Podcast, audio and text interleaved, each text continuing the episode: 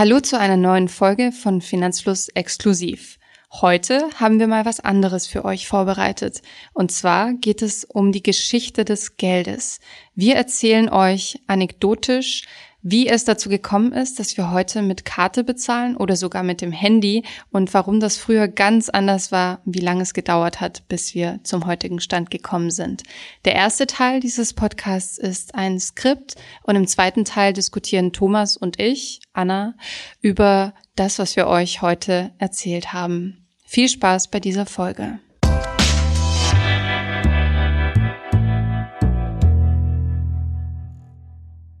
Was ist Geld? Die meisten denken jetzt wahrscheinlich an Scheine oder Münzen. Aber allgemein betrachtet ist Geld einfach das, was zum Bezahlen von Waren genutzt wird. Das waren in der Geschichte ganz unterschiedliche Dinge. Unter anderem Getreide, Kühe, Kleidung oder auch Waffen oder sogar Muscheln. Wir schlagen heute die Geschichtsbücher auf und erzählen euch, wie wir Menschen vom Tauschhandel mit Kühen und Eseln über Münzen und Geldscheine zu Kreditkarten und sowas wie Bitcoins kommen konnten. Wir haben die Geschichte stark verkürzt und uns interessante Etappen rausgesucht. Kleiner Disclaimer, wir haben keinen Anspruch auf Vollständigkeit. Wenn wir heute einkaufen gehen, denken wir oft gar nicht mehr drüber nach, wie wir eigentlich bezahlen. Wir halten kurz unsere Kreditkarte oder das Smartphone ans Kartelesengerät und das war's. So einfach war es noch nie in der Geschichte zu bezahlen. Über lange Zeit war Geld eine ganz schön komplizierte Angelegenheit. Tauschhandel, Mittelsmänner, Kredit und Banken haben eine jahrtausendelange Entwicklung durchgemacht. Was ist Geld überhaupt? Wie kann man es definieren? Geld ist eigentlich eine Maßeinheit für Vertrauen. Deshalb ist Geld nur so viel wert, wie die Gesellschaft ihm beimisst. Wir haben uns also auf einen Wert geeinigt. Nehmen als Beispiel einen 500-Euro-Schein. Das Papier, auf dem er gedruckt wird, ist gerade mal 16 Cent wert. Trotzdem ist er für uns 500 Euro wert. Wusstet ihr, dass das historisch am längsten genutzte und verbreitete Zahlungsmittel Schnecken waren? Die ersten Hinweise darauf geben Funde von 2000 vor Christus in Asien sogenannte Kauri-Schnecken, oft auch Muscheln genannt. Sie wurden in Afrika, Ost- und Südasien und in der Südsee als Naturalgeld verwendet und waren wegen ihrer Form ganz praktisch, weil sie sind klein, handlich, stabil und man kann sie nicht fälschen.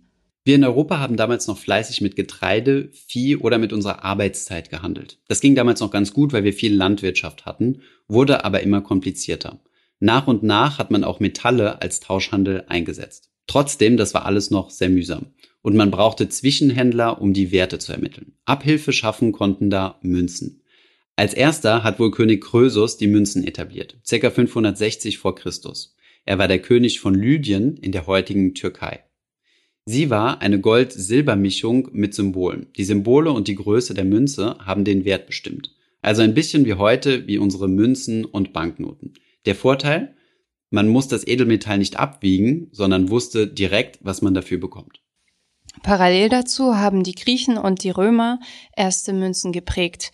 Hier ging es aber neben dem praktischen Aspekt vor allem um Macht. Caesar hat zum Beispiel sein Porträt groß auf alle Münzen gedruckt und sich so omnipräsent gemacht und seine Macht unterstrichen. Damals gab es noch keine Zeitungen oder andere Medien. Münzen haben sozusagen Werbung für die Herrscher gemacht. 600 vor Christus wird im Stadtstaat Athen mit der Münzwährung Drachne gehandelt. Bis zur Einführung des Euros bezahlt man in Griechenland mit der Drachne. Natürlich gab es da Abwandlungen und Wechsel, doch die Drachne als Name ist erhalten geblieben. Den Euro gibt es in Griechenland seit 2002, mittlerweile wird aber wieder von einer Rückkehr zum Drachne diskutiert. 445 vor Christus entstehen in Griechenland ein Kreditsystem und die ersten privaten Banken. Klingt super, geht in die richtige Richtung, denkt ihr jetzt vielleicht. Aber die Menschheit hat wie so oft einen Rückschritt gemacht. Im Mittelalter gingen viele Völker zurück zu den Anfängen zum Tauschhandel. Die Naturalwirtschaft war wieder zurück. Zwar gibt es in Europa ein paar Experimente mit Münzen, aber die sind wenig erfolgreich. Auch weil sie nie andauern und jeder Herrscher sein eigenes Süppchen kocht. Doch es gibt schon Anzeichen dafür, wie wir in Zukunft bezahlen werden. 1045 wird das erste Mal die Mark als Gewichtseinheit in Deutschland erwähnt. Sie hat einen skandinavischen Ursprung und entspricht einem halben Pfund. Es dauert noch ein paar hundert Jahre, bis sich daran was ändert. In Italien werden Städte gegründet, die Arbeitsteilung setzt ein. Auf dem Land wird angebaut und Vieh gezüchtet, in den Städten finden Industrie und Handel statt. Tauschen wird immer unpraktischer und umständlicher, die Wege werden größer. Es entwickeln sich Denar und Grosso. Der wird später übrigens zum Groschen. Hier findet ein wichtiger Wandel statt, der die ganze Gesellschaft und nicht nur den Zahlungsverkehr betrifft. Denn vorher waren die Gutsherren diejenigen, die bestimmt haben, was die Bauern anbauen und was sie abgeben. Jetzt entscheidet immer mehr der Markt, also Angebot und Nachfrage, und macht die Bauern so weniger abhängig, aber erhöht gleichzeitig den Verkaufsdruck. Von einer Dorfgemeinschaft geht es jetzt mehr in Richtung Konkurrenz. Das Individuum wird wichtiger. Alles bekommt einen Preis. Auch im Nahen Osten tut sich was. 697 schaffen die Araber ihre ersten Münzsysteme. Die arabischen Münzen zeigen aus religiösen Gründen fast nie Bilder. Die Münzen sind der goldene Dinar, der silberne Dirham oder der kupferne Fulus oder Fels. In den nächsten 100 Jahren wird Handel immer wichtiger und expandiert zwischen Europa und dem Nahen Osten. Geldmünzen mitzuschleppen wird immer unpraktischer und unsicherer. Man könnte ja überfallen werden. Jetzt kommen Zwischenhändler zum Einsatz, quasi die Vorläufer des Außendienstes und Geldwechsler. Sie ziehen Falschgeld raus, vergeben Kredite und führen Buch über alle Käufe und Verkäufe. Das Konto ist geboren. Auf Italienisch heißt Konto so viel wie Rechnung. 1407 wird in Genua die Casa di San Giorgio gegründet, die als ein wichtiger Vorläufer moderner Banken angesehen wird. Sie gilt auch als eine der ersten Aktiengesellschaften in Europa. 1409 entsteht in Brügge die erste Börse Europas. Börse leitet sich von der Brügger Kaufmannsfamilie van der Burse ab. Papiergeld ist aber immer noch nicht etabliert, obwohl es einige Versuche in verschiedenen Regionen der Welt gibt. In Deutschland vertrauen die Menschen ganz lange nicht dem Papier, denn im Gegensatz zu Gold hat es ja kaum Eigenwert und könnte irgendwann einfach wertlos sein. Deshalb zahlen die Deutschen bis zu Beginn des 20. Jahrhunderts weiter am liebsten mit Goldmünzen. Und bis heute haben wir eine gewisse Affinität zu Gold. Die Engländer ändern das langsam aber sicher und erklären Papiergeld 1833 zur offiziellen Währung im sogenannten Bank of England Act. Das verspricht den Bürgern, dass ihre Anteilsscheine, später Geldscheine, überall gegen ihren Wert eingetauscht werden können. Diese Garantie nennt man Goldstandard. Das habt ihr bestimmt schon mal gehört. 1844 hat die Bank of England ihn als erste Notenbank eingeführt. Ab 1900 garantierten fast alle Notenbanken der Industrieländer einen solchen festen Wechselkurs. Dieses System endete 1973. Am 15. August 1971 hob US-Präsident Richard Nixon die Bindung des Dollars an den Goldpreis auf, der Nixon-Schock.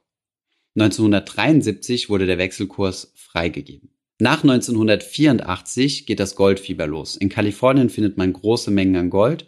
Viele Menschen begeben sich auf die Suche, manche Fundorte werden zum Sperrgebiet erklärt. Gold, Münzen und Papiergeld haben wir jetzt. Aber was ist mit Karten? 1894 sind die ersten Kreditkarten im Umlauf. Natürlich in den USA.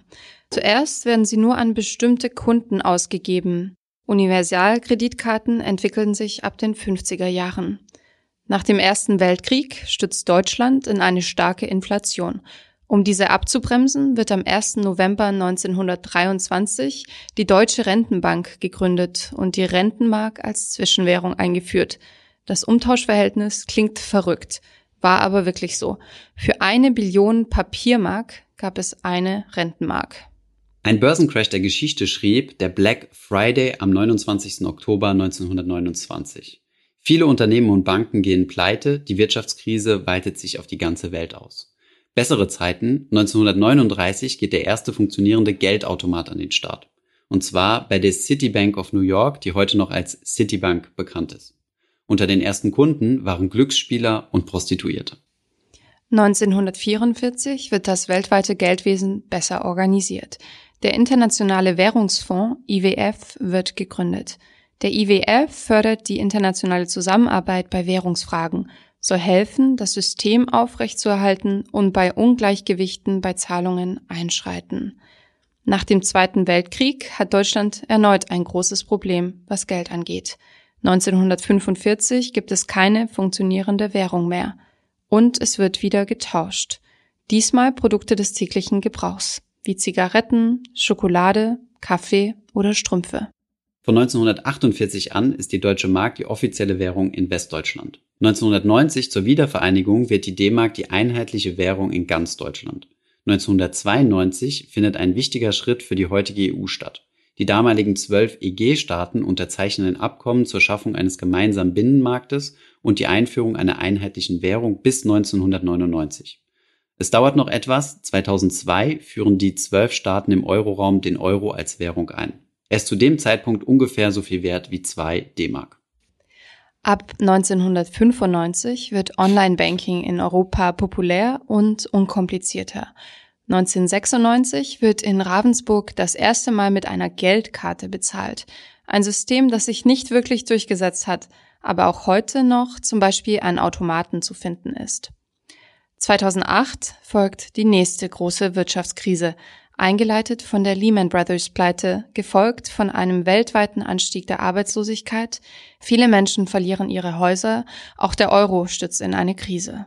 Im selben Jahr geht im Stillen eine kleine Revolution los. Satoshi Nakamoto veröffentlicht ein White Paper über den sogenannten Bitcoin. Ob dahinter eine echte Person steckt, eine Gruppe oder gar eine Konspiration, weiß bis heute niemand. Der Titel Bitcoin, a Peer-to-Peer -Peer Electronic Cash System. Seit den späten 90ern haben mehrere Kryptografen versucht, eine digitale Währung auf die Beine zu stellen, vor allem um den Datenschutz zu verbessern. Am 12. Januar 2009 schickt Satoshi Nakamoto 10 Bitcoin an einen Computerprogrammierer Hal Finney. Das ist die erste echte Transaktion von Person zu Person. Der 18. Juli 2010 wird für Bitcoin ein historischer Tag sein, dann öffnet der allererste Austausch, Mt. Gox, seine Türen. Der Wert eines Bitcoin liegt damals bei etwa 6 Cent. Heute haben sogar einzelne Staaten Kryptowährungen entwickelt. Facebooks Libra will den Markt aufmischen und sogar die Europäische Zentralbank will den Euro digital machen. Der Bitcoin liegt mittlerweile übrigens bei über 19.000 Euro. Je nachdem, wann ihr diese Folge hört, könnte der Wert schon wieder veraltet sein. Kryptos sind nach wie vor sehr volatil. So, das war mal so ein kleiner Abriss gewesen. Ähm, Anne hat schon scherzhaft dazu ergänzt, dass es so eine Art äh, Weihnachtslesung hätte sein können. Ich hoffe, es war interessant für euch gewesen. Im zweiten Teil wollten wir mal verschiedene Dinge ähm, ja ansprechen, die man so ein bisschen aus der Historie raus erfahren kann, wenn man sich mal anguckt, ja, wieso die Geschichte des Geldes war und die Geschichte der Finanzen. Denn was mal ganz wichtig ist, vorab zu sagen, ist, ähm, dass es nie ein ein Geldsystem gab oder ein Finanzsystem gab, was irgendwie so als Standardmodell gilt, sondern das Geld- und Finanzsystem hat sich über alle Jahrhunderte oder Jahrtausende immer wieder entwickelt. Und genau so kann man eigentlich auch davon ausgehen, dass in, ja, keine Ahnung, 100 oder 200 Jahren das dann geltende Geldsystem auch nochmal komplett anders sein wird als unser heutiges. Vielleicht wird es mehr auf Kryptowährung basiert sein, vielleicht gibt es aber auch ganz andere Dinge. Glaubst du, Thomas, dass wir wie im Mittelalter, wie wir ja schon vorgetragen haben, wir nochmal einen Rückschritt machen werden. Also zum Beispiel von ähm, Kryptowährungen von mir aus in 50 Jahren zurück zur deutschen Mark. Ja, ich meine, da gibt's ja einige Leute, die da immer ähm, wieder mal äh, ja argumentieren und sagen, dass der Euro für die Europäische Union nichts Gutes ist oder zumindest für uns Deutschen nichts Gutes ist. Klar ist es möglich, dass diese Gemeinschaftswährung ähm, sich auflöst und wird es an dieser Stelle vielleicht was anderes geben. Ja, ich meine, so eine Kryptowährung ist ja schon fast sowas wie eine Gemeinschaftswährung ähm, der Welt, wenn du so willst. Ähm, ich denke mal, ja, ich weiß nicht, es ist halt jetzt eine reine Meinungssache, ne? Aber worauf ich vielleicht noch mal eingehen wollte, ist, was wir eben angesprochen haben, war das Thema Goldstandard gewesen. Und im Endeffekt, was ich, was ich finde, was super wichtig ist zu wissen, ist, dass das Geld im Endeffekt keinen Gegenwert hat. Der Gegenwert des Geldes ist im Endeffekt nichts anderes als das Vertrauen, was wir ihm als Gesellschaft entgegenbringen. Und das gilt für jegliche Art des Geldes oder für jegliche Art ähm, Bezahlsystem. Es wird ja häufig kritisiert, wie du ja schon gesagt hast, ein 500-Euro-Schein hat äh, einen, einen Gegenwert, einen materiellen Gegenwert von 16 Cent. Ähm, und es wird häufig kritisiert, dass ja unser Geld im Endeffekt nur noch digitale Zahlen auf einem Konto sind. Die wenigsten haben ja ihren, ihr Großteil des Vermögens irgendwie in Bargeld. Das heißt, äh, selbst diese digitalen Zahlen haben vermutlich noch einen geringeren Gegenwert als diese 16 Cent. Und im Endeffekt hat das Geld aber immer nur den Gegenwert, was wir ihm als Gesellschaft geben. Das gilt auch dann, wenn wir ähm, weiterhin mit Goldmünzen gehandelt hätten. Dafür gibt es ein ganz, äh, auch in der Historie ein ganz interessantes Beispiel der spanischen Konquistadoren, die ja nach ähm, ähm, Latein in äh, Südamerika aufgebrochen sind, um dort äh, ja indigene Völker quasi zu überfallen und denen quasi ihr Gold zu klauen. weil sie sich gedacht haben, naja, unser Tauschhandel ist Gold, also wir, ähm, wir, tau also wir prägen aus Gold Münzen und je mehr Gold wir jetzt ran schaffen, desto mehr Münzen können wir prägen und dementsprechend wird unser Volk reicher werden. Tatsächlich hat das aber zu einer großen Inflation geführt. Das bedeutet, dass die Goldmünzen weniger Wert, also äh, weniger Gegenwert an Ware bekommen haben. Und damit möchte ich eigentlich auch so ein bisschen das Argument entkräften von Leuten, die sagen, ja, wir müssen zurück zu einem Goldstandard, wir müssen ähm, einen in Gold gemessenen Gegenwert für unsere Währung haben, weil im Endeffekt Gold ja nichts anderes ist als dann quasi eine Ersatzwährung und auch immer nur den Wert widerspiegelt, den wir ihm geben. Dasselbe gilt dann genauso für Kryptowährung oder jeglich oder oder Muscheln oder was auch immer es an an Gegen an, an Tauschhandelseinheiten ähm, gibt. Ja, bei Gold und bei Bitcoin im Speziellen ist es ja auch so, dass das Vorkommen begrenzt ist. Also bei Bitcoin gibt es ja nur eine bestimmte Menge und dadurch ergibt sich dann auch dieser Wert, auf den man sich geeinigt hat. Ne?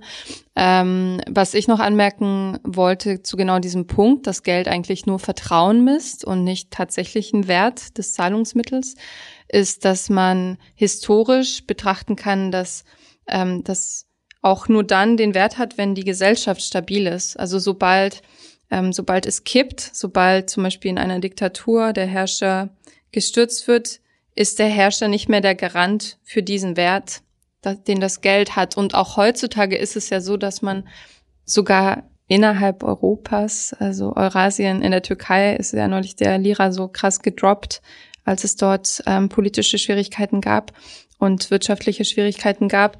Also ähm, der Geld wert ist ja in Demokratien, die recht stabil sind, immer noch am zuverlässigsten. Genau, ich meine, das kann man ja überall dort betrachten. Ein noch krasseres Beispiel ist ja jetzt Venezuela. Ja, ich meine, die haben zwar einen festen Wechselkurs, äh, Venezuela nicht, äh, ich weiß jetzt nicht, wie deren Währung heißt, zum US-Dollar.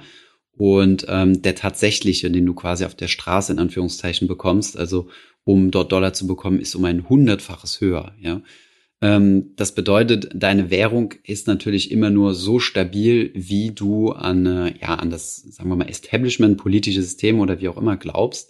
Wenn wir in Europa jetzt, wenn hier alles verfallen würde und niemand glaubt mehr an das politische System und an die Europäische Zentralbank, dann würde der Euro auch ähm, gemessen an der Ware, die du kaufen kannst, keinen Gegenwert mehr haben, weil du willst dann was anderes haben. Du willst dann irgendwas haben, womit du dich ernähren kannst, womit du dich betrinken kannst, äh, was du rauchen kannst oder was auch immer. Und ähm, das gilt dann genauso für Geld. Das gilt aber im Übrigen auch für Bitcoin. Ich meine, eine der Hauptargumente im Kryptobereich ist ja häufig so, ja, wir wollen unabhängig von Zentralbanken sein, unabhängig von Regierungen. Aber im Endeffekt begibt man sich dann in eine andere Abhängigkeit, nämlich in die Abhängigkeit der Krypto-Community. Ähm, der Bitcoin ist ja nur dort ähm, auf dem aktuellen Kurs, weil die Krypto-Community daran glaubt, weil es ein gemeinsamer, ein gemeinsames Vertrauen ist. Ja, wobei da mittlerweile ja auch sehr große Player mitspielen und deshalb glaube ich, das Vertrauen mittlerweile größer ist als am Anfang. Klar. Ich meine, logisch, also da ist sicherlich viel Vertrauen, aber wenn du jetzt mal in der breiten Bevölkerung fragen würdest, wem vertraust du mehr, dem Euro oder dem Bitcoin, dann würde ich, denke ich mal, würde der Euro derzeit vermutlich mehr punkten. Aber genau. Auf jeden Fall. Ähm, wir haben ja kurz auch angesprochen, das Kreditsystem das durch den Handel entstanden ist, weil es immer aufwendiger wurde, auch zwischen Nationen zu handeln und man dann Mittelsleute eingesetzt hat und die natürlich nicht immer so viele Groschen mit sich tragen konnten. Ähm, welche Bedeutung hat das denn für die Entwicklung? Hm. Ja, da sind wir leider, also konnten wir jetzt nicht so ausführlich drauf eingehen. Gibt es natürlich massig Literatur zu und das Kreditsystem wird ja auch häufig kritisiert. De facto gibt es aber viel Recherche, die nachgewiesen hat, dass das, dass die Entwicklung von einem Kreditsystem auch erstmal Staatsfinanzierung und dann später auch Unternehmensfinanzierung in Holland ähm, essentiell dazu beigetrieben, äh, ähm, beigetragen hat, ähm, die Welt zu entwickeln oder dass Länder sich entwickeln. Also es gibt ganz klare Nachweise, zum Beispiel dass die Holländer oder Engländer, die schon sehr früh ein Kreditsystem entwickelt haben, ähm, sich deutlich besser entwickelt haben und deutlich besser gewirtschaftet haben als zum Beispiel die Spanier, die ähm, an sich eigentlich hätten viel reicher sein sollen, weil die ja das ganze Gold hatten aus den ähm, ja aus den geplünderten äh, südamerikanischen ähm, Völkern. Und ähm, das, also es ist auch nachweisbar, dass ein, dass ein gesundes Kreditsystem, in das vertraut wird, dass es auch für ähm, ja für abbauende ähm, Armut sorgt. Denn gerade in, also Kredit ist, ähm, ist, schon, ist schon viel älter als jetzt zum Beispiel Kreditinstitutionen. Der Begriff von der sogenannten Loan Sharks ähm, ist äh, also ist jetzt nichts äh, aus unserer heutigen Zeit, sondern das kam damals, glaube ich, in Venedig gab es die ersten privaten Geldverleiher, die aber zu komplett anderen Konditionen verliehen hatten als ähm, als ein großes etabliertes Bankensystem. Die mussten erstmal viel viel höhere Zinsen nehmen, also im zweistelligen Prozentbereich, weil ähm, weil die auch irgendwie für die Ausfälle ausgleichen mussten und keine so große Kreditbasis hatten und ähm, ja, ein funktionierendes Kreditsystem sorgt halt erstens mal dafür, dass du dich nicht auf Loan Sharks einlassen musst. Ähm, denn damit äh, gefährdest du im Notfall sogar deine Gesundheit. Denn wenn du nicht gezahlt hast, kann es auch mal schnell zu körperlicher Gewalt gekommen sein, also in der Vergangenheit.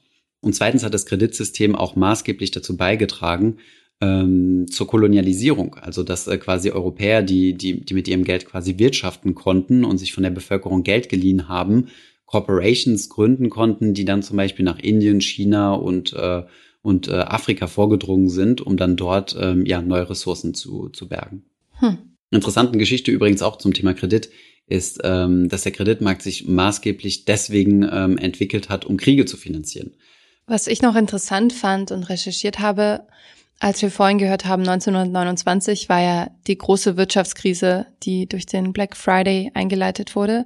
Und heutzutage kennt man den Black Friday ja als ähm, Tag, an dem man besonders gute Schnäppchen schlagen kann. Und dieses Jahr eben vor allem online und man überall bombardiert wird mit Werbung, auch in Deutschland, obwohl es ja in den USA noch, noch viel größer ist. Ähm, eigentlich war der Black Friday ein Thursday, ein Donnerstag, aber durch die Zeitverschiebung ist es in Europa eben der Freitag gewesen. Und in Deutschland feiern wir diese Rabattaktionen seit 2006, also noch gar nicht mal so lange, dafür, dass das ja 1929 passiert ist. Ursprünglich stammt das aus den USA und findet dort eben auch am Freitag statt. Das ist immer der vierte Freitag nach Thanksgiving, was dort ja ein sehr wichtiger Feiertag ist, fast wichtiger als Weihnachten. Und es gibt eine Theorie dazu, warum ausgerechnet dieser sehr schlechte Tag in der Geschichte der USA für die Wirtschaft gefeiert wird mit Rabatten. Und äh, was ich besonders einleuchtend fand ähm, von den Theorien war, dass an diesem Tag die Händler die Chance haben, ähm, die Umsätze so doll zu erhöhen, dass sie ins finanzielle Plus kommen, also wieder schwarze Zahlen schreiben. Ähm, und deshalb auch die Verbindung zu der Krise. Also jetzt ist der Black Friday eine Möglichkeit für Unternehmer, ähm, ihre Rendite wieder wettzumachen. Sehr gut. Zum Abschluss dann noch eine Buchempfehlung. Ein Buch, ähm, was ich wirklich sehr, sehr gut finde. Ich bin noch nicht ganz durch, aber was ich bisher gelesen habe, fand ich wirklich extrem spannend. Und das Buch äh, gibt es leider nur auf Englisch. Es heißt The Ascent of Money von Neil Ferguson. Er ist ähm, Forscher in Harvard und Historiker und hat ein super interessantes Buch geschrieben zur Entstehung des Geldes bis wirklich in die, äh, ja, in die Entwicklung der Finanzwelt ähm, inklusive der Finanzkrise 2007, 2008 in der neuesten Auflage. Wir ähm, verlinken euch das Buch auf jeden Fall in den Show Notes. Das war's schon in unserer etwas anderen Folge, in der wir mal etwas historisch geworden sind. Wir hoffen, das hat euch gefallen und ihr habt was mitnehmen können. Bis zum nächsten Mal bei Finanzfluss Exklusiv. Ich hoffe, diese Podcast-Folge hat dir gefallen. Wenn ja, dann zöger doch nicht in deinem Umfeld über diesen Podcast zu sprechen, bei Freunden und Bekannten. Ich denke, es gibt auch in deinem Umfeld viele Menschen, die sich für das Thema finanzielle Bildung interessieren oder interessieren sollten. Wenn du auf iTunes bist, würden wir uns auch freuen, wenn du uns eine positive Bewertung dalässt. Das hilft uns, den Podcast noch einfacher auffindbar zu machen. Alle wichtigen Links und Verweise findest du wie immer in den Show Notes zu diesem Podcast. Vielen Dank fürs Zuhören und bis zum nächsten Mal.